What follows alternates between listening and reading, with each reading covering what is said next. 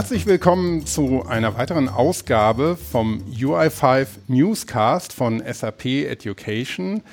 Ähm, mittlerweile Ausgabe Nummer 7 im Dezember 2018 und wir haben exakt den 11. Dezember und ich freue mich ganz besonders, dass wir ja zu so fortgeschrittener Zeit im Jahr nochmal die Möglichkeit haben, eine abschließende UI5 Newscast Folge zu produzieren. Und ich freue mich auch ganz besonders über das Thema, weil es ist, ich denke mal, nicht nur ein wichtiges Thema, sondern auch ein sehr interessantes Thema und für alle Hörerinnen und Hörer, ähm, die noch nicht in dem Thema so tief drin sind, auch ein sehr hilfreiches Thema. Es geht nämlich um die UI5 Communities. Wir haben darüber schon vorher immer wieder mal gesprochen und ähm, wir waren auch mit dem Podcast auf einem wichtigen Event, äh, der UI5Con, äh, früher in diesem Jahr. Und ähm, das war eigentlich ein Event, wo ich auch als so ein bisschen Außenstehender sehr schön sehen konnte, wie vital und lebendig und kreativ die Community ist. Und wenn man auf der UI5Con war, wird einem auch direkt klar, wie wichtig die Community ist. Ähm, aber nichtsdestotrotz ähm, wollen wir das natürlich auch in dem Podcast hier einmal aufarbeiten und dafür habe ich mir ähm, die richtigen Experten, die zu dem Thema wirklich was zu sagen haben, eingeladen. Zum einen Margot Wolny. Hallo Margot. Hallo. Ähm, wir haben uns ja schon auf der UI5-Con äh, getroffen und du hast auch da schon ein bisschen was erzählt. Du bist ähm, im Produktmanagement, ähm, User Experience Plattform tätig und hast deinen Fokus auf SAP UI5 und Open UI5. Genau. Und ja, wir haben auch den Michael Graf heute zu Gast. Ähm, hallo. SAP UI5. Hallo Michael.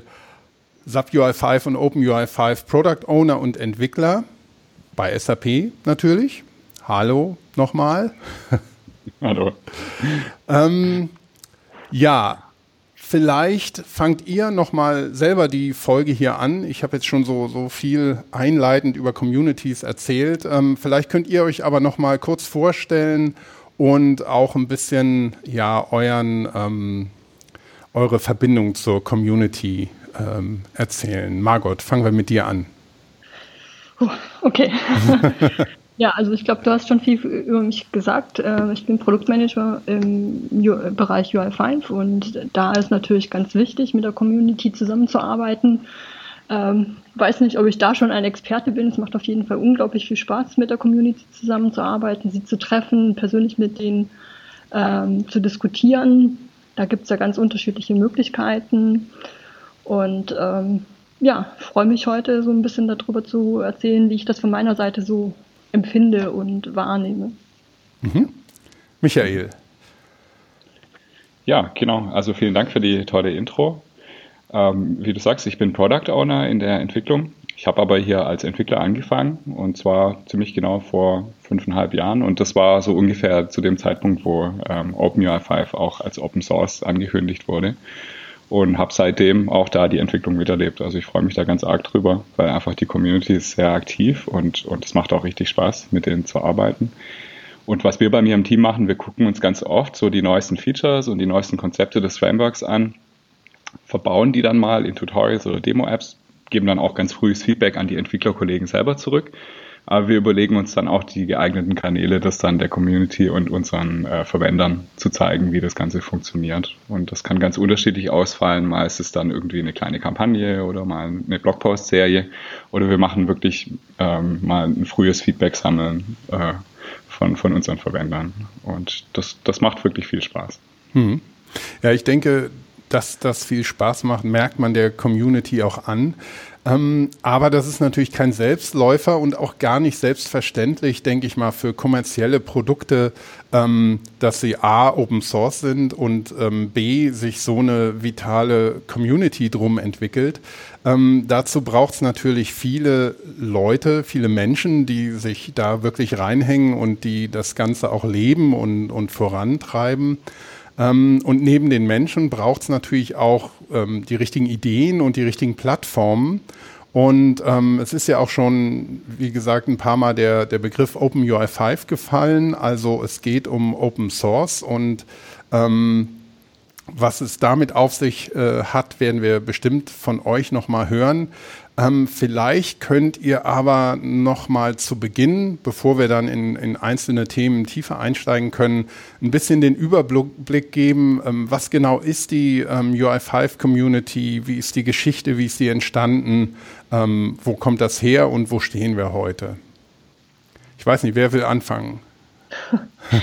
Das ist echt eine weitläufige Frage. So. Ich weiß gar nicht, ich glaube, es ist fast besser, wenn der Michael da erstmal was sagt, so, weil mhm. er ähm, schon etwas länger dabei ist als ich und die Entstehung gerade mit dem Open Source etwas mehr oder mhm. intensiver verfolgt hat als ich.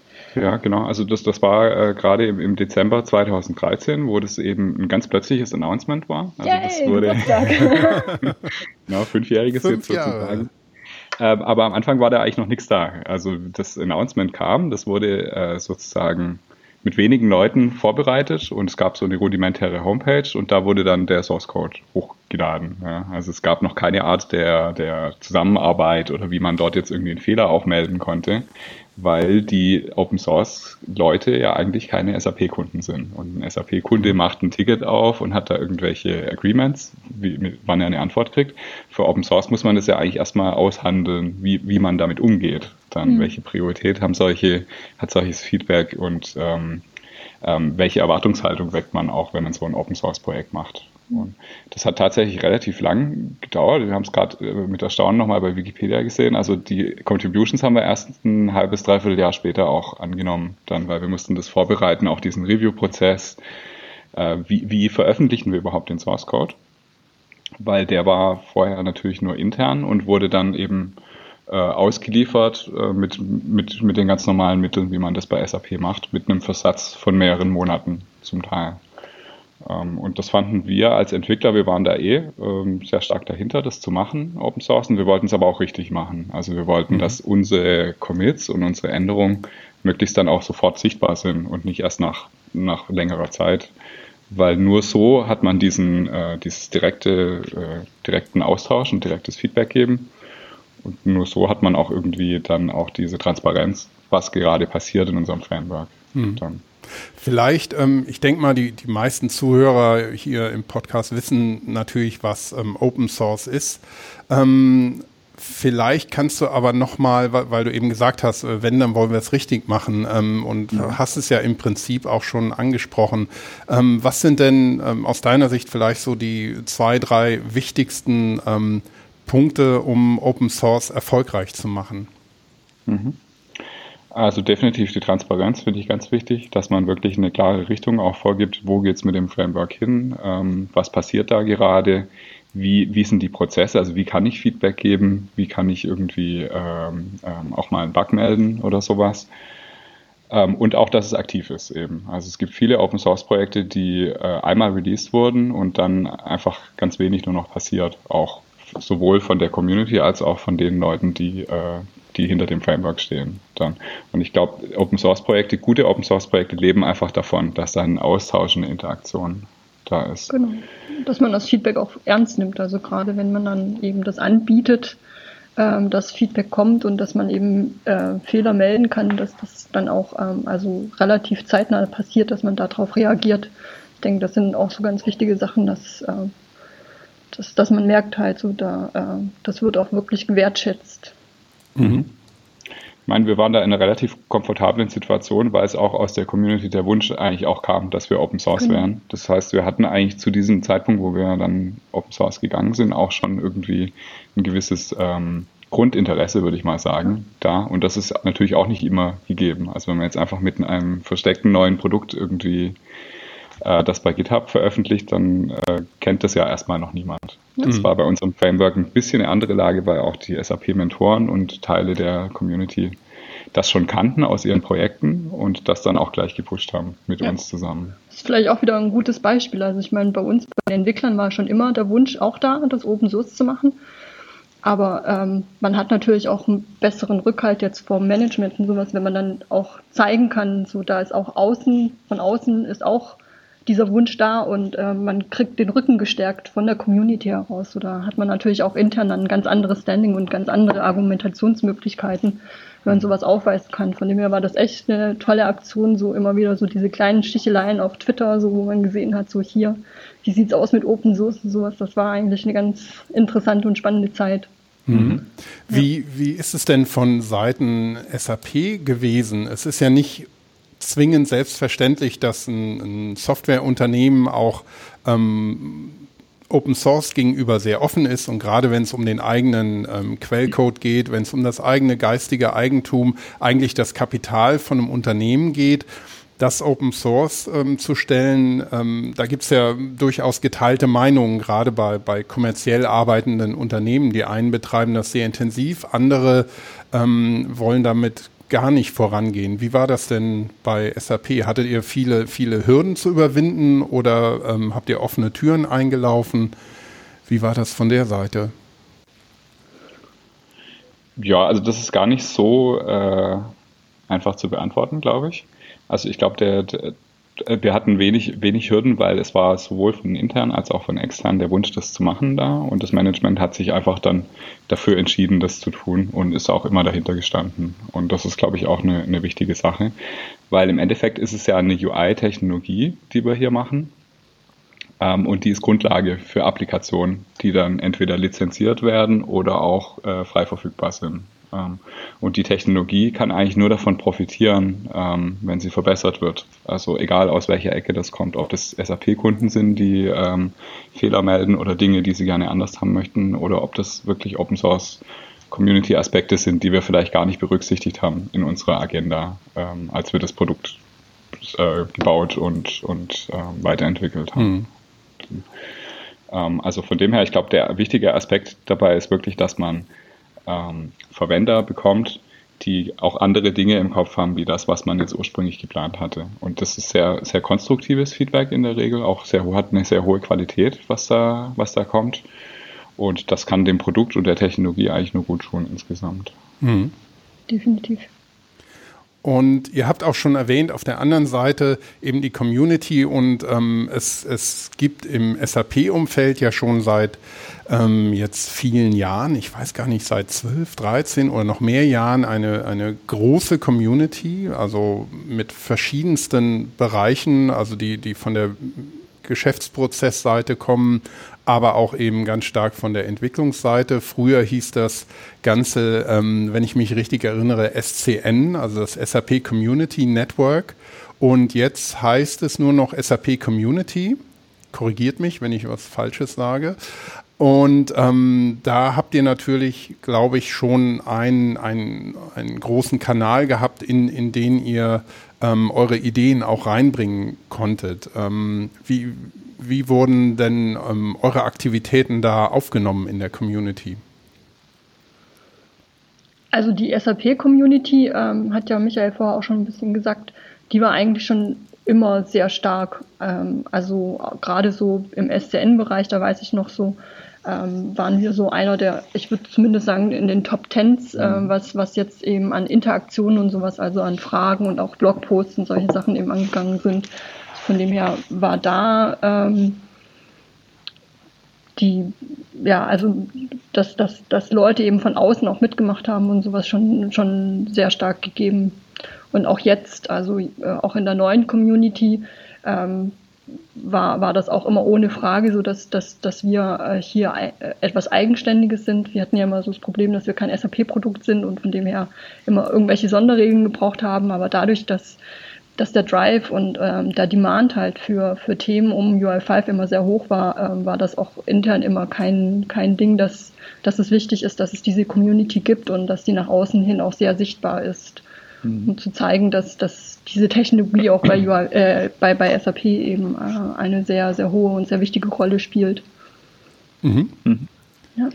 Also ich kann mich noch erinnern, ganz am Anfang äh, hatten wir schon dann auch ähm, Bedenken dabei, jetzt nur die offiziellen SAP-Kanäle zu verwenden, weil es halt eine Open Source Community gibt, die auf ihren eigenen Plattformen unterwegs ist, auf Stack Overflow oder ähm, diversen Kanälen, die einfach von der Community genutzt werden. Und die Open Source ähm, Verwender, die sind oft auch so, dass sie das sich nicht unbedingt vorschreiben wollen, wo sie dis zu diskutieren, ähm, wo sie diskutieren wollen, die wollen ihre Tools verwenden, die sie schon kennen.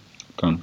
Und das war auch ein Aspekt, wo wir gesagt haben, wir machen eigentlich beides. Wir bedienen äh, die, die klassischen SAP-Communities, aber wir gehen auch mal neue Wege und springen auch mal auf so ein Slack oder auf so ein Stack Overflow mit drauf, wo die Community eben schon aktiv ist und wo die sich auch selber schon gesammelt hat. Also auch ohne unser Zutun. Ja. Dann. Mhm. Und mittlerweile konvergiert es aber wieder so ein bisschen. Also mittlerweile haben wir auch viel auf, auf den SAP-Communities, wo wir einfach viel Inhalte posten und die dann in anderen Kanälen noch verteilen. Genau, und da haben wir ja wirklich so einige Punkte auf dem Plan heute. Wie ich äh, ja zur Einleitung auch schon gesagt habe, eine Community besteht natürlich im Wesentlichen aus Menschen, aber in der Softwareentwicklung natürlich auch aus Plattformen. Und ähm, vielleicht wollen wir erstmal ein bisschen auf die, die wichtigsten Plattformen ähm, eingehen. Also du, du hast schon sowas wie Slack erwähnt oder ähm, Stack Overflow. Und ähm, es gibt aber auch Sachen eben, ja, wie, wie GitHub und ähm, ich weiß nicht, womit ihr anfangen wollt, ähm, aber vielleicht ähm, ja, könnt ihr ein bisschen erklären, welche Plattformen ähm, ihr nutzt und ähm, wozu sie genutzt werden und was sie aus eurer Sicht erfolgreich macht. Mhm. ja, also ich denke, als, als Grundlage für, für die codenahe Zusammenarbeit ist sicherlich äh, GitHub essentiell. Ich glaube, für ja. jedes Open Source Projekt. Weil dort hast du eben gesammelt die, die Issues, also wo jemand was gemeldet hat zu dem Projekt. Ähm, und die werden natürlich auch wieder verteilt, diese Links, um über Features zu, zu diskutieren. Oder man, man meldet ein Issue, man stellt sich heraus, es ist dann doch irgendwie was, was fehlt am Framework. Dann kann man direkt in Dialog mit den Entwicklern äh, treten. Und ich glaube, da haben wir auch angefangen, dann wirklich auch zu sagen, wir monitoren das aktiv, wir gucken da rein, wir äh, holen Experten zu einzelnen Themen damit auf den Thread drauf, dass sie mit, mit den Verwendern direkt diskutieren können. Und das hatten wir in der Form natürlich vorher nicht, das hatten wir nur mit internen Kollegen, dass man da direkt mal äh, über, über die direkte Verwendung von was oder, oder Problemen äh, diskutieren kann. Ähm, Vielleicht kann ich, kann ich da kurz ähm, einmal reinspringen, wenn ich mich jetzt ähm, einfach mal in die Rolle versetze von jemandem, der ähm, noch nicht sehr viel Erfahrung hat mit solchen ähm, Plattformen und ähm, was ein Commit bedeutet und wie, wie dann am Schluss ähm, ein Open, ja, ein, ein Open Source Produkt entsteht, ähm, kann da jetzt jeder irgendwas ähm, reinbringen und dann gibt es ganz viele Verästelungen von demselben und ähm, oder gibt es einen Hauptstrang.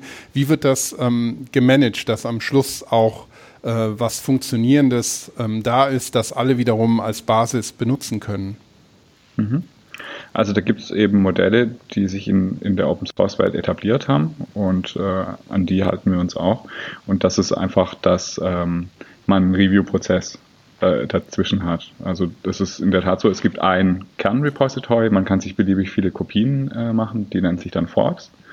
Und ich kann auf meinem Fork kann ich machen, was ich möchte. Aber wenn ich will, dass meine Änderungen zurück in den Master zurückgehen, dann brauche ich sozusagen eine Zustimmung von jemand, der sehr etabliert in diesem Projekt ist. Ähm, mhm. In der Regel sind es dann die Entwickler von, von uns oder eben Contributor, die sehr aktiv sind und sich einen Namen in der Community gemacht haben. So läuft das in der Regel bei den Projekten. Genau. Und äh, man würde auch wahrscheinlich jetzt nicht mit einer gravierenden, mit einem gravierenden Refactoring des Frameworks irgendwie anfangen für die erste Contribution, sondern man würde vielleicht mal einen Bug fixen oder irgendwo einen, Tippfehler in der, in, in der Quellcode-Doku oder sowas äh, melden um einfach ein bisschen in Kontakt zu treten. Man hat ja dann auch so einen Austausch, wo man die Leute dann auch kennt mit ihrem, mit ihrem Nickname und ihrem Profil. Und dann, dann weiß man auch mit der Zeit, wer, äh, wer aktiver ist und, und wer jetzt nur mal kurz äh, sich informieren gegangen ist für das Projekt. Mhm. Also so, das finde ich einen ganz spannenden Punkt, dass man auch als, ja, als quasi Anfänger oder noch nicht so erfahrener Entwickler, gerade im UI5-Bereich dann ähm, konkret, ähm, durchaus sich trauen soll und eingeladen ist, äh, was zu contributen, ähm, mitzumachen und einfach mal klein anfangen. Ne? Genau, also ich glaube auch speziell für unser Projekt ist es so, dass kleine Contributions wie ein Bugfix oder äh, einen kleinen Vorschlag, dass es deutlich mehr Aussicht auch hat, äh, angenommen zu werden, wie wenn man jetzt äh, neue Controls baut oder größere Dinge in das Framework integrieren will weil wir halt eine, sehr starke Roadmap haben. Also wir bauen ganz viele Produkte, die auf der UI5-Technologien aufbauen. Und da müssen wir halt sehr stark schauen, dass die Sachen kompatibel sind und auch gut zusammenpassen. Also für, für solche äh, Erweiterungen des Frameworks haben wir andere Mechanismen uns überlegt, aber da kommen wir vielleicht später nochmal ein bisschen dazu. Mhm. genau. Gut. Also, um es zusammenzufassen, auf GitHub wird, ähm, wird jede Veränderung im, im Code um, dargestellt und, und abgebildet und raufgeladen und das Ganze ist in sehr vielen Verästelungen da, aber es gibt einen Master, in dem sich dann das ähm, OpenUI 5 Produkt, sage ich mal, ähm, kontinuierlich weiterentwickelt. Mhm. Ähm, was gibt es noch ähm, für Plattformen, auf denen gearbeitet wird? Ja, also einen Punkt wollte ich noch kurz machen, weil das immer wieder auch ähm, nicht ganz klar ist. Mhm. Äh, der Unterschied zwischen SAP UI5 und OpenUI5 ist vielleicht hier nochmal kurz angebracht, einmal kurz was dazu zu sagen. Ja. Denn tatsächlich ist es so, dass OpenUI5 ist eigentlich das, was wir benutzen, um SAP UI5 auszuliefern dann später. Und das ist auch das, was man auf GitHub dann sieht. Also die Commits, die sind in beiden, also es sind keine wirklichen Produkte, es sind Technologien, aber also es ist halt ein Paket, das geliefert wird und da ist in beiden exakt der gleiche äh, Code drin. Und das ist eben den, den man auch öffentlich sieht auf, auf GitHub. Mhm. Um, ähm, und dort kann man halt über die Commit-Historie wirklich tagesaktuell sehen, was die Leute machen. Also das genau. ist halt äh, dann die Transparenz, die wir hier haben, die wir bei dem internen Projekt dann nicht hätten. Genau. Ähm, mhm. aber die Technologie ist exakt die gleiche und es ist auch der gleiche Kern. Also, weil, weil immer mal wieder so die Idee kommt, dass es zwei separate Dinge sind, das ist definitiv nicht so. Und da haben wir ganz viel Wert drauf gelegt, dass ähm, sozusagen der Kern des, des Frameworks nur einmal existiert und der eben in verschiedenen Ausprägungen dann ausgeliefert wird. Also dass ähm, schlussendlich die, die Beiträge äh, aus der Community direkt auch im, im Produkt ähm, eben entsprechend enden können dann. Genau, also ja. das, das hat sozusagen den positiven Nebenaspekt, dass auch ein Bugfix, der aus der Open Source Welt kommt, dass der auch äh, zu, von dem auch SAP-Kunden profitieren genau. und mhm. andersrum. Ja. Also das also, ist eigentlich ein schöner Nebeneffekt. Genau, also alles, was zu OpenUI5 contributed wird, ist automatisch auch eine Contribution zu SubUI5. Mhm. mhm. Ja.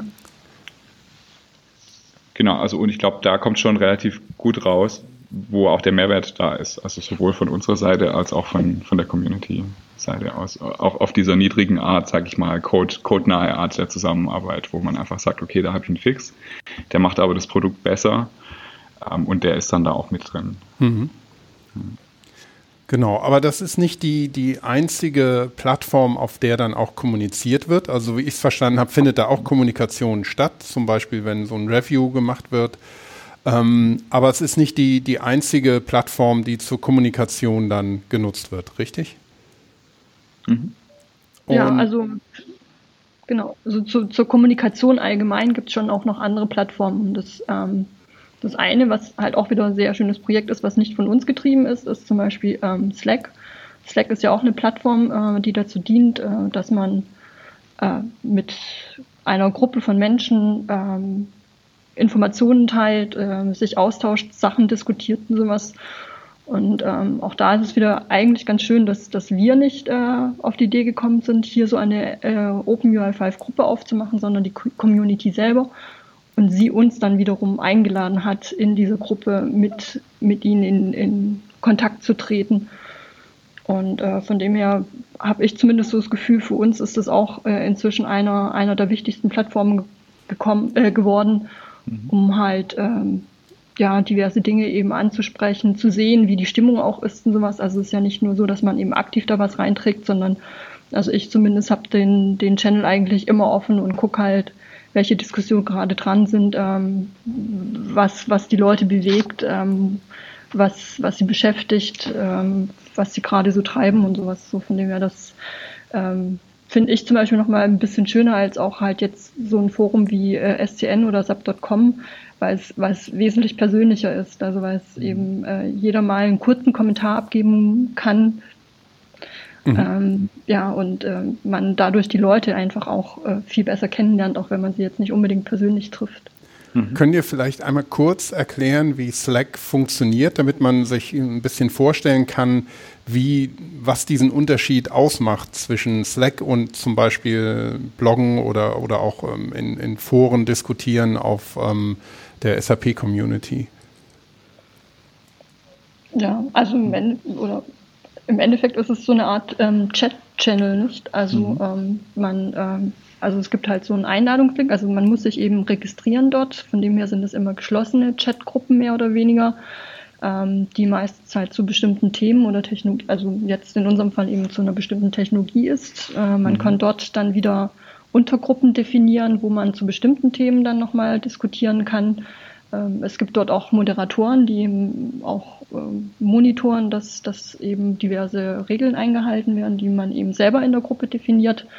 Äh, aber ansonsten ist man eben frei, so ähnlich wie bei Twitter halt, wie gesagt, nur in, in geschlossener Gruppe äh, Dinge zu teilen, äh, zu diskutieren, ähm, mhm. zu kommunizieren mit, mit Leuten, die eben in dieser Gruppe sind. Ja. Genau ähm, jetzt der Aspekt der geschlossenen Gruppe ist für uns eigentlich gar nicht so optimal, weil ja. wir wollen ja eigentlich eine offene Community haben. Ähm, das ist aber leider bei Slack so. Das mhm. ist ein Nebenaspekt, den wir da akzeptieren müssen. Aber da gibt es eine, eine Einladungs-App, wo man sozusagen sich mhm. selber einladen kann dafür. Ja. Ähm, und den, den Link, den werden wir sicher auch irgendwo in der Beschreibung unten dann drin haben, denke ich. Mhm. Der ist ähm. auch sehr leicht zu googeln, also äh, eigentlich relativ einfach zu finden, ähm, aber wie gesagt, genau. ja, das ist halt vielleicht der einzige Nachteil so ein bisschen, dass eben mhm. dadurch auch die Inhalte, weil es sind teilweise wirklich sehr wertvolle Inhalte, die Community mhm. hilft sich auch dort gegenseitig, also auch dort gibt es zum Beispiel einen Kanal, wo man Fragen stellen kann. Mhm. Ähm, äh, ich glaube, das Schöne ist halt, man sieht eben auch, wer gerade online ist äh, und von dem her ähm, kann man dann die Leute auch teilweise direkt eben ansprechen und, und fragen, ob, ob jemand einem helfen kann und sowas. Mhm. Das sind halt vielleicht auch nochmal so ein bisschen die Vorteile. Ähm, aber wie gesagt, dadurch, dass eben geschlossen ist, ist, sind halt diese Sachen nicht global durchsuchbar. Das heißt, es bleibt, also dieses Wissen bleibt auch in dieser Gruppe und mhm. lässt sich eben nicht durch Google oder sowas dann ersuchen. Ähm, mhm. Sind halt so die kleinen Nachteile davon. Andererseits ist es dann halt wieder so von wegen, ähm, manche Leute haben dann ja vielleicht wieder Probleme, irgendwelche Sachen zu fragen oder sowas, ähm, wenn sie wissen, dass das eben global im Internet für immer gespeichert ist. So, von dem her gibt es, ja, okay, denke ich, immer Vor- und Nachteile äh, bei solchen Dingen. Manche fühlen sich da vielleicht ein bisschen wohler, wenn es dann eben eine etwas geschlossenere Gruppe ist. Ja. Mhm. Ja, also ich finde, es fühlt sich sehr persönlich an. Also ja. jeder hat da sein Profilbild auch und man kann Status setzen. Es wird auch viel mit Icons gearbeitet und so ist es schon auch lustig, da mit ja. den Leuten zu diskutieren. Und was auch sehr schön ist, sie haben halt eine super Integration zu anderen Tools. Also man kann dann zum Beispiel ähm, seinen Twitter-Feed da automatisch erscheinen lassen. Oder auch die GitHub-Issues, da kann man die dort diskutieren.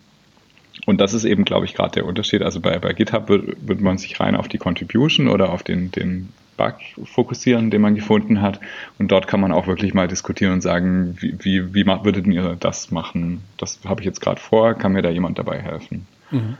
Und das funktioniert wirklich gut, dass auch die Community sich gegenseitig dann unterstützt und äh, Ideen einbringt, was diskutieren. Genau. Und wichtig auch, so wie ich verstanden habe, also dass ähm, ihr jetzt als Repräsentanten von SAP dann das oder die Plattform, auf der die Community sich austauschen will, auch annehmend und ähm, eben nicht versucht, alles jetzt auf die SAP-Community ähm, einfach umzuleiten. Gut. Ähm, mhm.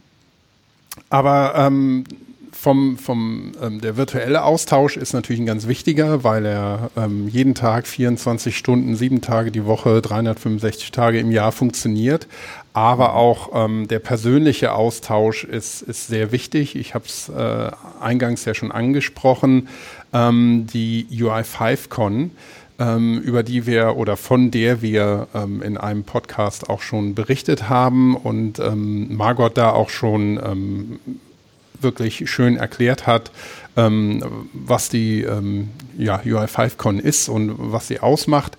Aber das können wir vielleicht hier auch nochmal machen, also vom ähm, virtuellen Kommunizieren zum persönlichen Austausch, ähm, der auch, so wie ich es verstanden habe, für jeden offen ist und jeder, der sich da äh, engagieren will und, und äh, teilnehmen will, natürlich willkommen ist.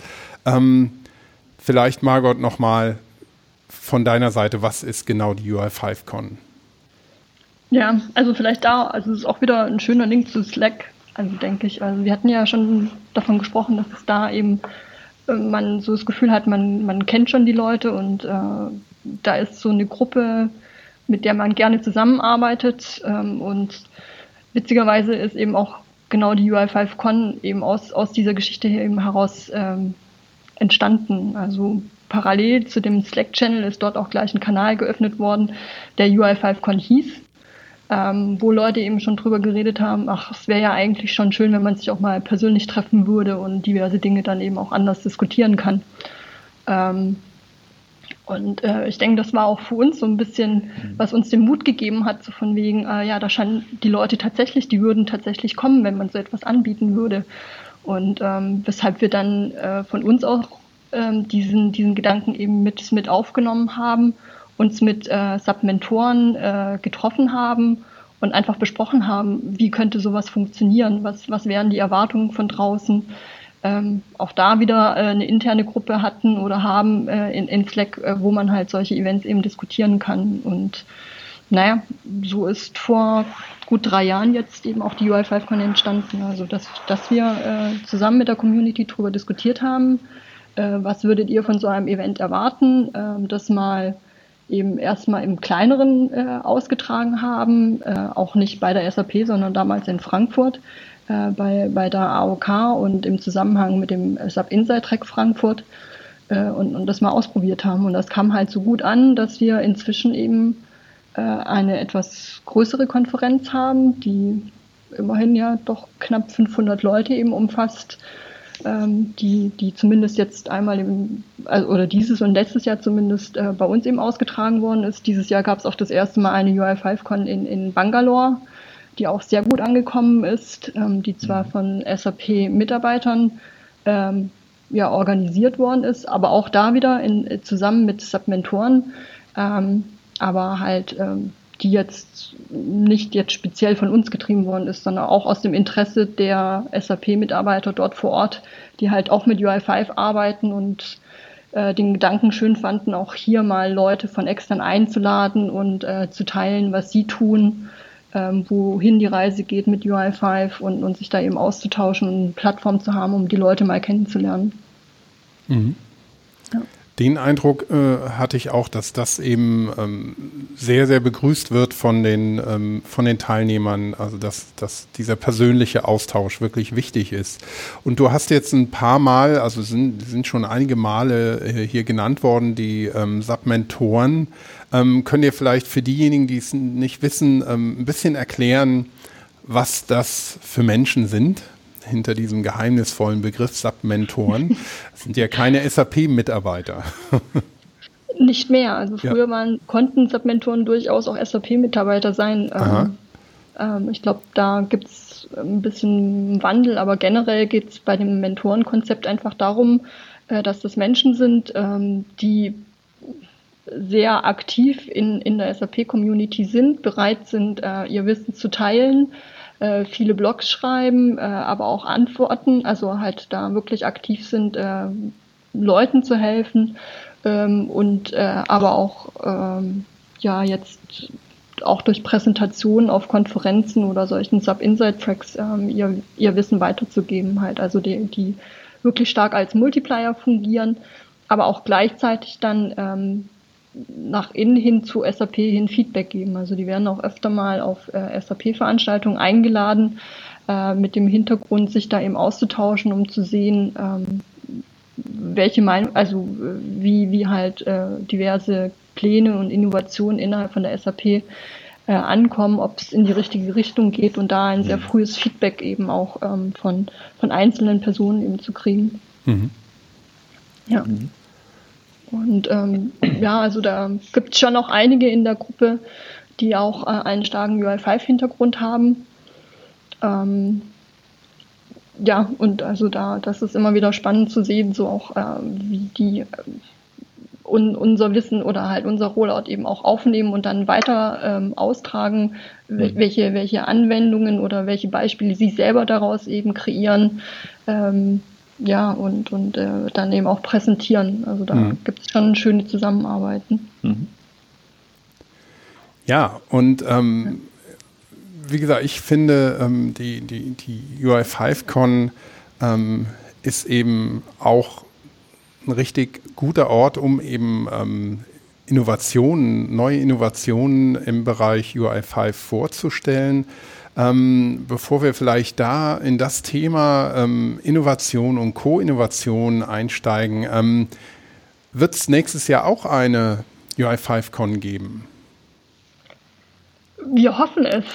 Also äh, mhm. wir hoffen zum einen, dass, dass wir es wieder schaffen, ähm, muss man ganz ehrlich sagen. Ähm, also es ist eben kein SAP-Event, sondern es ist ein Event, das aus unserer Organisation heraus eben gestemmt wird. Mhm. Indem müssen wir auch immer wieder gucken, wie wir die Finanzierung ähm, sicherstellen können und so Sachen. Der Wunsch ist definitiv da, äh, der Druck auch so ein bisschen, wir haben wieder gehört von wegen, ähm, dass angeblicherweise die zweite noch besser war als die erste und jetzt alle erwarten, wie, wie die nächste wird. Ähm, aber hundertprozentig können wir das ähm, noch nicht bestätigen. Nichtsdestotrotz, äh, also wie gesagt, es gab ja jetzt eine in Bangalore. Wir hoffen auch, dass da wieder eine geben wird nächstes Jahr. Und ähm, ja, also wir freuen uns über jeden, der uns erzählt, dass er Interesse hat, ein, äh, ein eigenes Event äh, der Art äh, durchzuführen ähm, beziehungsweise wenn wir halt von, von anderen Locations hören, die eben sowas dann auch auf die Beine stellen. Also und, äh, kontaktiert uns gerne, wir helfen auch gerne, soweit wir können. Mhm. Ähm, aber es wäre schon schön, da zu sehen, dass, dass da durchaus auch noch ähm, andere Standorte dazukommen. Mhm. Genau, und Kontaktaufnahme kann ja auch hier gut über Slack zum Beispiel funktionieren, genau. aber auch über die SAP-Community. Wir werden, wie gesagt, ähm, in den Show Notes ähm, alle Links auch bereitstellen, die man braucht, um ähm, auch vor allem initial ähm, mit der Community rund um UI5 Kontakt aufzunehmen. Mhm. ich weiß nicht, haben wir da damit das Thema UI5Con einigermaßen rund behandelt? Ich denke schon. Also ansonsten mhm. gerne nochmal den, den Podcast von damals äh, aus, äh, vom Juni zu, ähm, zu, hören. Da gibt es ja auch nochmal schöne Stimmen, auch von der Community selber zu dem Event. Genau. Mhm. Und wir werden natürlich ja. auch auf jeden Fall versuchen, wieder da vor Ort zu sein mit dem Podcast. Du bist eingeladen. das ist nett. ich komme gerne. Ja.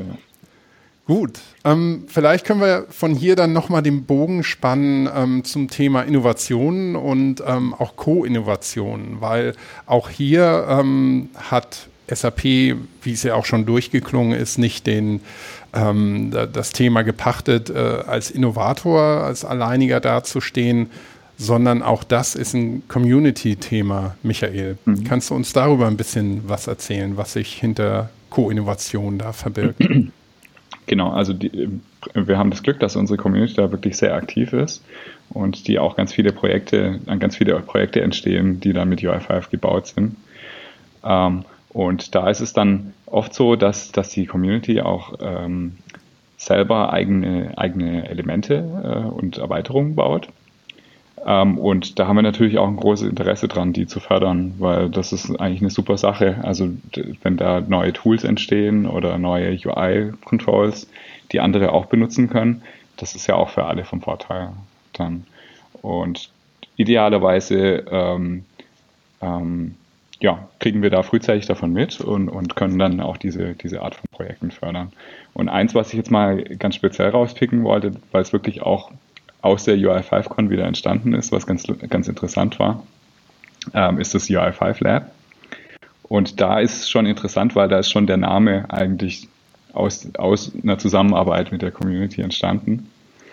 Und das lief damals so, dass wir auf einer der UI5Cons ähm, die, die Stimmen gehört haben, dass einfach die Leute viele solche UI-Komponenten haben, die sie mal für ein Projekt gebaut haben und die eigentlich gerne zur Verfügung stellen würden, dass andere Projekte auch damit profitieren können, aber irgendwie so der, die Plattform fehlt dafür. Also ins Framework selber ähm, macht es manchmal keinen Sinn, die, die Komponenten direkt auszuliefern, weil sie eben nur einen losen Bezug zum UI-Framework selber haben, aber für, für viele Projekte ist es durchaus ein interessantes äh, Thema, sowas zu benutzen. Also ich mache mal so ein Beispiel, zum Beispiel so ein Unterschriften-Control, wo ich einfach mal äh, eine Signatur, eine elektronische geben darf. Ähm, oder irgendwelche Formularvalidierungen, irgendwas, was man schon öfters mal braucht, aber was halt vielleicht jetzt nicht so standardisiert ist, dass es wirklich im Framework selber ausgeliefert wird. Dann ähm, und da haben wir halt die Stimme aus der Community gehört und haben dann über Slack erstmal diskutiert, wie sollen wir so ein Projekt denn angehen, was soll die Rolle von SAP da drin sein oder von, von uns als Teil auch der Community, von uns Entwicklern. Ähm, wie, wie, wie, wie ist da die Vorstellung und wie, wie arbeiten wir da überhaupt zusammen? Ähm, und das, da haben wir tatsächlich auch neue Wege beschritten dann. Also da hatten wir dann einen Kickoff-Workshop geplant, aber der muss natürlich in irgendeiner Form physikalisch passieren, dass man eine Interaktion in dem Raum hat. Mhm. Und wir wollten aber da auch die Community oder die Leute, die, die irgendwo auf einem anderen Teil der Welt sitzen, auch nicht ausschließen. Und wir haben uns dann entschieden, das mit, mit Periscope einfach zu streamen. Ähm, haben ein mhm. iPad genommen, haben da so zwei Halter dran gebaut und haben das dann einfach gefilmt. Ja, das war schon witzig. Genau, und äh, haben dann sozusagen den Workshop ins Internet gestreamt und haben auch manchmal eine Frage gestellt äh, und dann halt direkt einen Input von den Leuten, die da gerade zugehört haben. Mhm. Also das, das, war schon eine lustige Sache. Ähm, und da kann man auch sehen, sowas funktioniert auch wirklich. Also wir haben dann sozusagen ein gemeinsames Verständnis aufgebaut, was wir da machen wollen und haben es danach einfach gemacht. Also wir haben dann äh, auch öffentlich geplant und in diesem Slack-Chat immer wieder diskutiert, wie es weitergeht. Und schließlich haben wir dann das nach einem halben Jahr ungefähr, haben wir es bei der UI5Con dann vorgestellt. Es hört sich jetzt so ein bisschen hm. an, als ob das ein ähm, vergangenes Projekt ist. Also das Projekt, das lebt noch sehr aktiv so. Also äh, auch die Planung ist bis, äh, weiterhin alles öffentlich. So von dem her kann jeder bei dem Projekt mitmachen. Mhm. Äh, und das ist echt ganz cool zu sehen, was, was für Contributions da auch reinkommen. Genau, das ist ein guter Punkt. Also wir haben den, den Prototyp sozusagen, den haben wir letztes Jahr dann vorgestellt mhm. und seitdem ist das Projekt sehr stark gewachsen. Also ich glaube, wir haben knapp 20 äh, Kontributoren, die eigene Controls dabei gesteuert haben. Mhm. Und das sind wirklich sehr interessante Sachen dabei mhm. und haben auch gute Anleitungen, die auch äh, dann wirklich engagierte Leute geschrieben haben und äh, um zu zeigen, wie das funktioniert. Und das ist wirklich auch so ein, so ein schönes Projekt, um zu zeigen, das kann, das kann gut funktionieren, dass man äh, ein bisschen, ähm, bisschen äh, auch von, von, von der Technologie selber beiträgt, aber dass man wirklich auch der Community da eine große, eine große Stimme und auch eine Entscheidungsfreiheit lässt, wie so ein Projekt zu gestalten ist. Mhm. Wo kann man sich da informieren, wenn man, wenn man mehr darüber rausfinden möchte? Mhm. Also da haben wir sogar eine Domain, die wurde auch aus der Community ähm, für uns registriert. Mhm. und das, das UI5lab.io ist da die Adresse. Und da findet man alles, was, ähm, was zu, zum Projekt dazugehört. Also die ganzen Controls, Anleitungen und auch wie man, wie man mitmacht. Genau, auch den Link zum GitHub äh, Repository und ähm, den Browser, wo die Controls drin sind. Also darüber findet man, glaube ich, alles. Mhm. Die Adresse ist so schön einfach. ja, und also da sind wir auch nach wie vor zusammen dran. Auch jetzt haben wir wieder neue, du hast ja auch Innovation angesprochen, wir haben jetzt neue äh, Entwicklungen im Framework. Und da geht es natürlich auch darum, dann so ein Projekt auch mal wieder auf einen neuen Stand zu hieven und das, da die neuesten Sachen zu zeigen. Und das hat tatsächlich auch äh, ein Entwickler dann angefangen, das einzubauen und wir haben das dann ähm, einfach ähm, geholfen, dass das, dass das äh, passt. Und das sind einfach immer schöne Geschichten, wo man dann sieht, da kommt auch viel Initiative direkt von einzelnen Leuten, die man halt so aus dem Slack-Chat kennt. Mhm. ja. Und Aber ich glaube, auch für die Leute, die da eben halt mit contributen, das war jetzt auch eine ganz schöne Geschichte. Jetzt kamen ja die neuen Bildtools raus und sowas. Mhm. Und natürlich wollte man gucken, dass das Projekt jetzt eben auf dem neuesten Stand ist. Und da haben sie sich wirklich schön zusammengetan, äh, sich ausgetauscht, wie man das eben erreichen kann.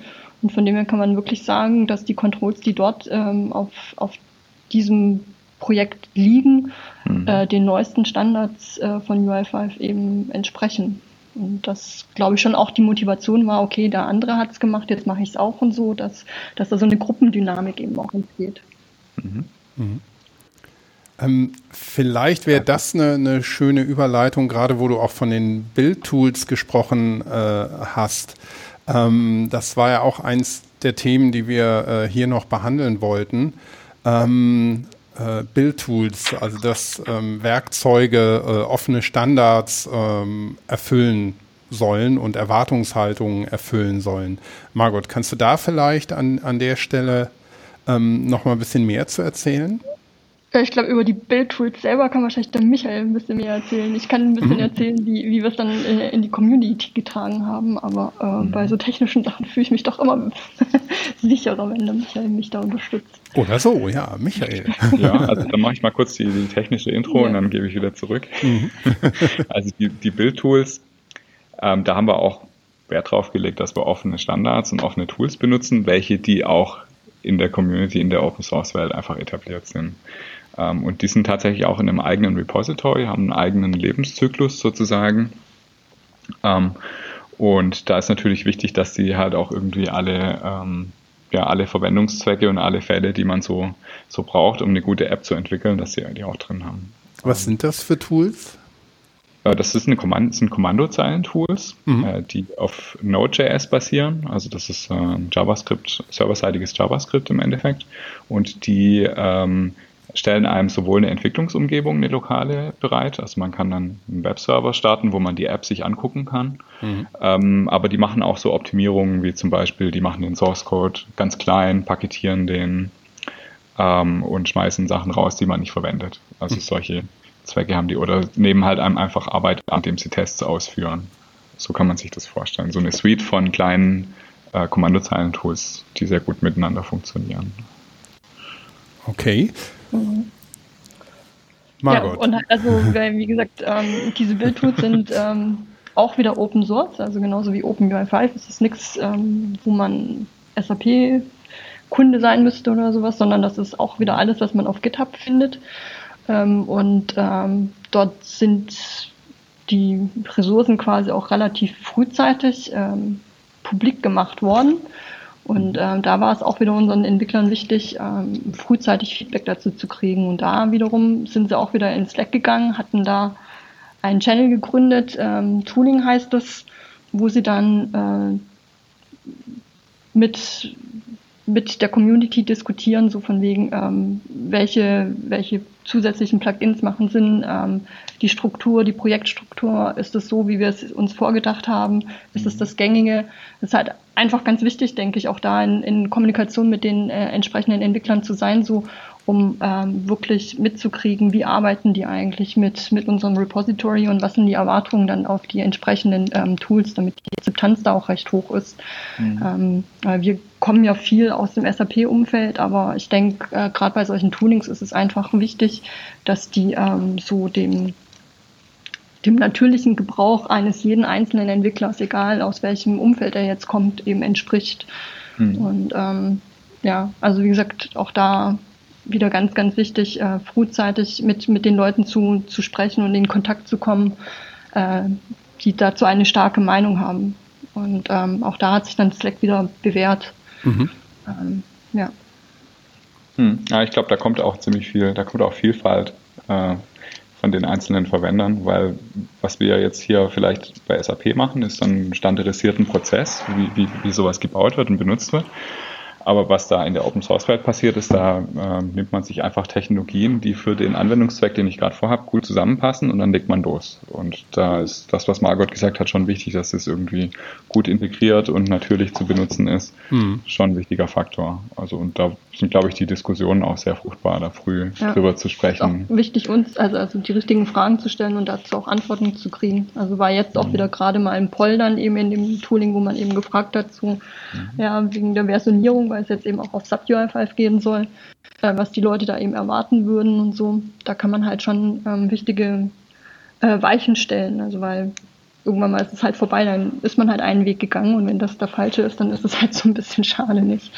Mhm. Ähm, weil da ja doch viel, äh, ja, viel Energie drin steckt. Aber auch mit der Dokumentation, also auch jetzt merkt man, es gibt schon viele Leute, die jetzt die neuen Bildtools eben verwenden, ähm, aber das eine oder andere eben noch nicht richtig verstanden haben. Und das hilft dann natürlich auch uns ähm, zu sehen, okay, wo braucht muss die Dokumentation eben noch verbessert werden, was ist nicht ganz verständlich, mhm. was ist vielleicht auch gar nicht so intuitiv, wie wir gedacht haben und sowas. Und ähm, das, das ergibt sich dann eben aus, aus, aus dieser ganzen Kommunikation dort ähm, und ja, wird, wird schon auch sehr ernst genommen. Mhm. Ja. Ja, also um es äh, an der Stelle so ein bisschen zusammenzufassen, ähm, mein Eindruck ist, dass wirklich in der UI5-Community ähm, die Aktivitäten weit darüber hinausgehen, sich nur um, um den Kern der Sache, nämlich das ähm, UI5-Framework zu, zu kümmern.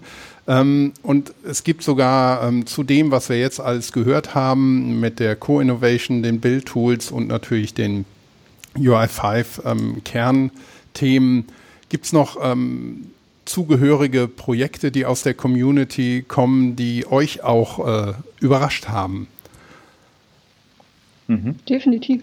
Was also, gibt's was da? Überrascht, ist immer, immer cool zu sehen, so von wegen, ähm, ähm, wie, wie äh, motiviert die Leute sind und da eben auch mhm. in ihrer Freizeit eben Dinge machen, die und, und, und diese Dinge auch gerne teilen. Also das finde ich immer das Schöne, so von wegen, dass dann niemand eben so in seinem Kämmerlein sitzt und mhm. ähm, nichts davon rausgibt, sondern dass die Leute da wirklich ähm, drüber kommunizieren, äh, den Code äh, zur Verfügung stellen, ähm, auch aktiv im, äh, sich freuen, wenn, wenn Leute sich eben dran beteiligen und sowas. Mhm. Und ähm, ganz, ganz spannend finde ich immer das Thema, äh, wo es eben darum gibt, Plugins oder, oder Add-ons für, für diverse andere äh, oder bestimmte Entwicklungsumgebungen zu schreiben, ähm, weil ich denke, SAP kann das gar nicht leisten, für jede Entwicklungsumgebung, die es gibt, ähm, die entsprechenden Plugins zu schreiben, um, um halt das, also um UI5-Entwicklung zu unterstützen. Mhm. Und das sind äh, solche Sachen, da ist man einfach unglaublich darauf angewiesen, dass da auch was von der Community kommt. Da gibt es tolle, ähm, tolle Projekte, ähm, wo, wo halt also ein Code Completion für Visual Studio Code äh, gemacht worden ist mhm. oder für WebStorm. Ähm, oder dann halt äh, so andere Sachen, wo zumindest wieder jeder SAP-Kunde braucht, äh, dass man halt sein, sein Repository dann wieder in, in die ABAP-Welt bringt. Dafür mhm. gibt es auch ein Open-Source-Projekt, ähm, von dem her gerade, wenn man auf GitHub mal nach ähm, dem Tag OpenUI5 oder UI5 sucht, da ist man schon, also schon eine gute Liste dabei. Mhm. Ja, äh, mir sind so zwei Sachen gerade noch eingefallen, die, äh, die mich echt überrascht haben. Also letztes Jahr zum Beispiel der Adventskalender hat ja, äh, jemand einen Adventskalender gebaut, einfach mit, mit coolen Links und Gimmicks hinter jedem Türchen dann. Ähm, und jetzt gerade dem letzten erst habe ich wieder so einen lustigen Blogpost gesehen. Das dann auch manchmal wird dann auch nicht so hundertprozentig ernst genommen, das Szenario. Das war irgendwas, was mit, mit Lemmingen oder mit, äh, mit Star Wars oder ich weiß gar nicht genau. Also man hat irgendwelche Objekte instanziert, die so sehr, sehr lustig auf die Schippe genommen wurden. Und das wird dann halt auch komplett durchgezogen. Also man macht eine App, um irgendwie ja. einen äh, Jedi-Krieger auszubilden oder sowas. Und dann wird das also technisch sehr, sehr hochwertig beschrieben, aber mit einem lustigen Szenario. Und das ist dann schon lustig, weil damit rechnet man ja überhaupt nicht. Man mhm. kommt dann ins Büro, sieht sowas Cooles. Da freut mhm. man sich natürlich schon immer. Ja, total. Ich glaube, es war Jedi, aber ich bin mir nicht ganz sicher. Also war dem letzte. Muss ich gleich mal googeln. Den kenne ich noch nicht. Genau. Ja, ich erinnere mich auch an ein Spiel, das auf der UI5Con vorgestellt wurde. Das war auch ah, witzig. Die, ja, genau. Das, das ja. also ein, ja, quasi ein reines UI5-Spiel. Das war cool. Mhm. Also man sieht, die Bandbreite ist ziemlich groß, was man da machen kann und wie man sich beteiligen kann und auch Spaß haben kann, was ja auch ein nicht unwichtiger Punkt ist bei dem Ganzen. Mhm. Ähm, ja, also wie, wie schon gesagt, das ist ein, ein, eine sehr, sehr umfangreiche und sehr agile Community, die wir da haben. Ähm, aber es gibt eben, was heißt aber, und, und es gibt eben diesen, diesen ähm, offiziellen, diese sogenannte offizielle Plattform, sage ich mal, für alle SAP-Technologien generell auf SAP.com und ähm, früher als auch als SCN bekannt, wie schon gesagt, und jetzt SAP Community. Ähm, Michael, kannst du vielleicht auch, ähm, wir haben es ja immer wieder schon stückweise erwähnt, aber das vielleicht nochmal zusammenführen und, und hier nochmal ähm, beschreiben? Genau, also es gibt wirklich eine ganz große Vielfalt an Kanälen. Haben ja jetzt schon ganz viele Dinge beleuchtet und wir versuchen da auch so ein bisschen äh, den Leuten das leicht zu machen, das da zu folgen. Und da haben wir eigentlich zwei, äh, zwei ganz gute Kanäle gefunden. Das eine ist, wir haben so eine Blogpost-Serie auf sap.com, die nennt sich äh, UI Fibers Bus. Und da tun wir immer mal was Neues erzählen über das Framework oder gerade neue Controls vorstellen, auch neue Aspekte, die man so vielleicht noch nicht kennengelernt hat. Ähm, und ähm, wo wir halt auch Inhalte von, von, äh, von Leuten aus der Community äh, dann sammeln und unsere eigenen auch ist auf Twitter. Also versuchen wir so ein paar Mal die Woche irgendwie Highlights wie diesen Blogpost, ich glaube, der war da auch mit mal mit veröffentlicht. Das versuchen wir dann auf Twitter einfach äh, bekannt zu machen, dass man halt jetzt nicht in mehreren Communities gleichzeitig schauen muss. Manche Leute schreiben ja auch einen Blogpost auf ihrer eigenen Webseite oder so. Und dann würde man den nicht finden. Deswegen versuchen wir so ein bisschen die Klammer zu bilden mit, mit Twitter und mit SAP.com, da mit, mit Blogposts. mhm. ähm, ich glaube, das sind die, die leichtesten Einstiegspunkte, denke ich mal.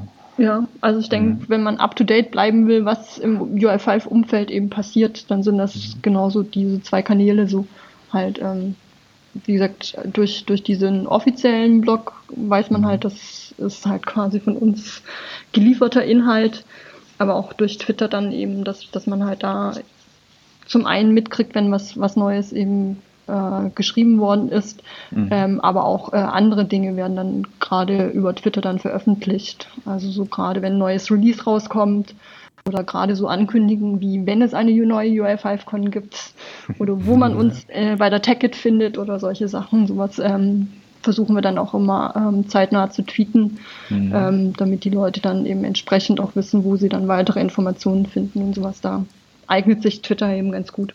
Mhm. Was dann wieder ganz schön ist, weil Twitter ja auch auf Slack dann wieder verlinkt ist. Das heißt, man muss nicht mal einen Twitter-Account haben, um uns zu folgen, sondern auch da kriegt man dann eben alles schön präsentiert ähm, und äh, verpasst eigentlich nichts. Mhm. Ja. Okay, und ja, wir, wir sind schon mit der Zeit relativ weit äh, fortgeschritten und ähm, für die Hörerinnen und Hörer, wir sitzen leider nicht zusammen in einem Raum, sondern ich sitze in Hamburg und ihr sitzt in Waldorf, denke ich mal. Mhm. Genau. Und ähm, seid da in einem, in einem Meetingraum und wir sind ähm, über Studio Link verbunden, eine Plattform, mit der man ähm, auch ganz schön remote ähm, Aufnahmen machen kann. Ich weiß jetzt nicht, ähm, ob gleich jemand reinkommt in euren Meetingraum und äh, den selber braucht. Ähm, hm. Ich glaube, wir müssen langsam deshalb so zum Abschluss finden. Ähm, wir haben auch im Großen und Ganzen jetzt, glaube ich, alle ähm, wichtigen Punkte ähm, ähm, angesprochen, aber vielleicht könnt ihr noch ein bisschen einen Ausblick geben, was ähm, wir noch äh, in der in und aus der Community vielleicht in 2019 so ein bisschen ähm, zu erwarten haben. Mhm. Ja. Also neben der schon erwähnten UI5Con, die wir natürlich gerne machen wollen, muss man dann schauen. Aber ähm, haben wir natürlich noch andere Sachen geplant. Ähm, was jetzt ganz, ganz super aktuell ist, was vielleicht sogar schon veröffentlicht ist, wenn der Blogpost dann äh, kommt, ist, wir haben äh, unsere OpenUI5-Seite äh, gelauncht, wie man, mhm. wie man so sagt. Neues Design, neue Inhalte und da haben wir auch schon mal frühes Feedback gesammelt, gesammelt in Slack, aber die wird dann jetzt demnächst live gehen und das sind natürlich auch dann alle Community-Kanäle und alle Projekte, über die wir jetzt gesprochen haben, dann auch äh, drin. Also genau. ich hoffe mal, das klappt. Ja, ähm. also zumindest dieses Jahr sollte das noch äh, live gehen. Da sind wir uns doch mhm. äh, cool. 99% sicher. Das ist genau, auf openui5.org, ne? Genau. .org, ja. genau. Das ist definitiv ähm, was, was sehr bald kommen wird. Und was wir jetzt gerade auch schon vorbereiten, ist ähm, einen neuen OpenSAP-Kurs. Mhm. Wo wir auch so ein bisschen fortgeschrittenere Inhalte dann präsentieren und die ganz neuen Konzepte. Und der wird voraussichtlich dann so im ersten Halbjahr nächstes Jahr dann kommen. Ja, spannend. Also das sind definitiv die Großprojekte und ansonsten sind wir natürlich auch immer mal wieder für, ja, für kleine Diskussionen und kleine, kleine Aktivitäten zu haben. Also finden tut man uns auf jeden Fall auf Slack. genau. Super. Genau. Ja, ähm, ich glaube, damit sind wir auch soweit durch und können einen Deckel drauf machen auf die heutige siebte Ausgabe vom UI5 Newscast. Ähm, Margot und Michael, ich bedanke mich ganz, ganz herzlich bei euch dafür, dass ihr euch die Zeit genommen habt, jetzt nochmal gegen Ende des Jahres. Das war danke sehr hilfreich. ja, danke ja. dir auch. So, dieses nette Gespräch äh, hat Spaß gemacht. Mhm. Ja, mir hat es auch großen Spaß gemacht und ich habe wie immer wieder was dazugelernt. Das ist immer der, der schöne Effekt, wenn ich äh, den Podcast hier machen kann, äh, dass ich selber viel lerne. Also ich gehe dann wahrscheinlich irgendwann auch als ähm, UI5-Experte durch die Welt. Ähm, ich schicke dir gleich eine Einladung zu Slack. Ja, super. und, genau, ähm, genau, ja, und wir ja. hoffen auch, dass wir, dass wir jetzt viele neue Zuhörer dann äh, genau. dort sehen. Mal gucken, was, äh, was wir dann. Äh, Damit es noch interaktiver wird und noch mehr Diskussionen da sind. Ja. Genau. genau, und Slack also wäre eigentlich auch ein schöner, schöner Rückkanal, wenn ähm, Hörer ähm, Fragen haben oder was, was einbringen wollen. Ähm, dass sie, die jetzt unseren Podcast gehört haben, dann über Slack auch mit euch in Verbindung treten können. Ne? Auf ja, jeden Fall. Mhm. Definitiv. Ja, super. Dann bleibt mir noch ähm, einerseits euch äh, frohe Weihnachten und natürlich auch an die ganze Community frohe Weihnachten und einen guten Start ins nächste Jahr schon mal zu wünschen. Mhm. Gleichfalls. Ja, genau, gleichfalls, danke. Und ihr habt auch schon OpenSAP erwähnt. An der Stelle möchte ich mich nochmal bei den OpenSAP-Kollegen ähm, bedanken für das Hosting von diesem Podcast auf ihrer Plattform. Also da sind wir schon ganz nah an dem Kurs dran, den es dann nächstes Jahr gibt. Ähm, da kann man vielleicht auch nochmal dann den, den Podcast ähm, erwähnen. Wir wollen aber auf jeden Fall weitermachen mit dem Podcast. Und ähm, ich würde mich freuen auf, auf viele neue Folgen mit euch zusammen. Und bedanke mich nochmal ganz herzlich und bis zum nächsten Mal. Tschüss. Danke, tschüss. tschüss.